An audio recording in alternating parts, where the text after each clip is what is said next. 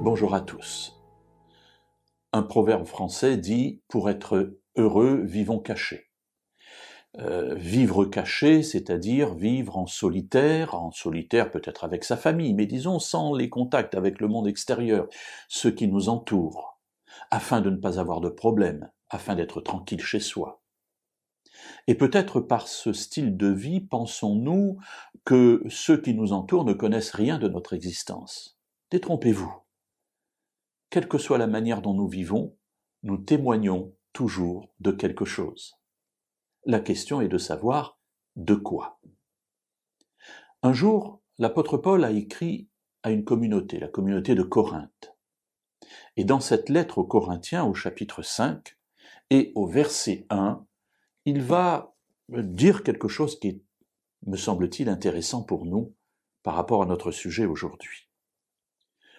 On entend parler constamment d'inconduite parmi vous, et d'une inconduite telle qu'elle ne se rencontre pas même chez les païens.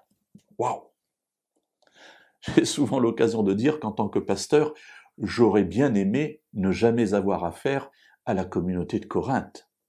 Effectivement, quand on lit les lettres de Paul aux Corinthiens, on s'aperçoit que c'était une communauté compliquée, difficile.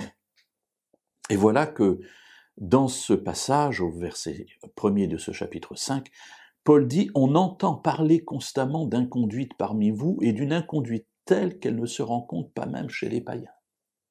Paul ne vit pas avec les Corinthiens, il a, il a fondé la communauté de Corinthe, mais voilà, il se trouve maintenant très loin, et de très loin, il entend parler de cette communauté, ce qu'il en entend malheureusement n'est pas bon. Une inconduite telle que même chez les païens, on ne rencontre pas cela. La suite du récit va nous détailler un certain nombre de ces travers, mais ce n'est pas le sujet aujourd'hui. Ce que je veux simplement souligner, c'est que parfois nous avons l'impression que notre vie est banale, que rien autour de nous euh, n'est connu, parce que euh, voilà, nous, nous vivons une vie métro, boulot, dodo, mais là encore, une deuxième fois, je le dis, détrompez-vous, car ceux qui nous entourent nous regardent. Nous regardent d'autant plus que nous faisons profession d'être des enfants de Dieu, des témoins de Jésus. Alors, notre vie est scrutée, notre vie est analysée, et peut-être vous est-il déjà arrivé qu'au bout de plusieurs années à un endroit, quelqu'un vous dise Tiens, mais nous avons remarqué que quelque chose. Ou Ah oui, mais on vous connaît bien. Je me souviens d'une expérience lorsque j'habitais à Morlas. Euh, un jour, je descends au petit village, on était en dehors du village, et puis euh, je rencontre quelqu'un, je ne sais plus quel était le sujet, mais je me souviens de sa parole. Il dit Oui, oui, oui, mais je vous connais bien. Vous êtes le prêtre marié qui habite en haut de la colline. Alors bien sûr, il a fallu que je corrige un certain nombre de choses, car je ne suis pas prêtre, et je ne suis pas prêtre marié non plus. Mais voilà, j'étais connu au sein de ce petit village.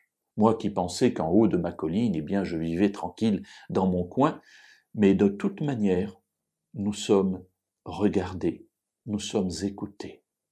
Alors, mes amis, Posons-nous toujours la question lorsque nous vivons de savoir quel témoignage nous rendons à ceux qui nous entourent.